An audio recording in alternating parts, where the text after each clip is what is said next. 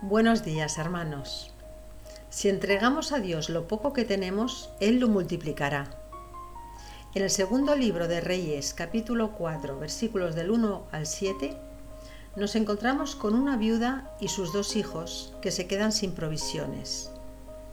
La viuda está desesperada porque en cualquier momento vendría un acreedor para llevarse a sus dos hijos como esclavos, a cambio de una deuda que ella no podía pagar. Es en esos momentos en los que se pone en juego nuestra fe. ¿Pedimos a Dios que nos provea o tratamos de conseguir provisiones por nuestra cuenta? La viuda decide acudir a Dios y solicita la ayuda del profeta Eliseo. Después de escuchar su grave situación, Eliseo reacciona de una manera inesperada.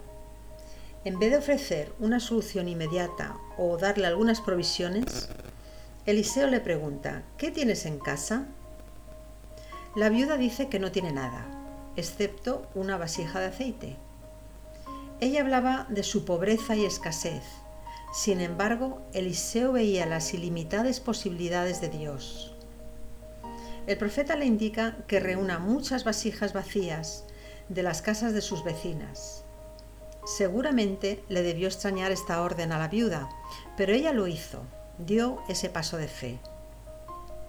La viuda trajo muchas vasijas y se encerró en su casa con sus hijos, tal y como le había dicho Eliseo. El profeta le dio claras instrucciones y le dice que ella debe echar aceite en todas las vasijas. La forma en que el aceite se multiplicaría era a través del derramamiento. El aceite no iba a aparecer sin más. Esto nos recuerda que la forma de aumentar lo que tenemos es usándolo. No debemos almacenarlo ni acumularlo. La forma de duplicar nuestros talentos y conocimientos no es guardarlos para nosotros, sino utilizarlos para glorificar a Dios. Según iban llegando las vasijas, todas se llenaban de aceite, y no dejó de fluir el aceite hasta que se acabaron las vasijas. Este dato alude al hecho de que nunca estamos limitados en Dios. Su poder y generosidad son ilimitados, como el aceite de la viuda. Toda nuestra escasez está dentro de nosotros mismos. Es nuestra fe la que falla, no las promesas de Dios. Él da más de lo que pedimos, y si hubiera más vasijas, Dios las llenaría todas. Después del milagro, la viuda acude al profeta y Eliseo le dice que venda el aceite para pagar a los acreedores y que habría de sobra para ella y para sus hijos. El milagro había arreglado todos sus problemas. Pero, ¿por qué Eliseo decide ayudar a la viuda de esta manera? Lo que quería Eliseo es que ella participara en el proceso, que ella diera el paso de fe que sería el detonante del gran milagro. La viuda que pensaba que no tenía nada, descubre que ella poseía el recurso que propiciaría ese milagro. Su desesperada necesidad era la plataforma perfecta para que el poder de Dios se manifestara, y así pudo ver el milagro y recibir la provisión que Dios le otorgó tan generosamente.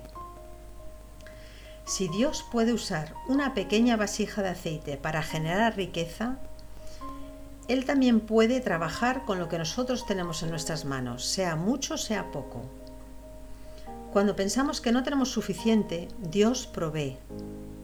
Dios llenará cada vasija vacía que traigamos ante Él, y el Espíritu Santo será el vehículo que use para hacer llegar esa provisión a nuestras manos.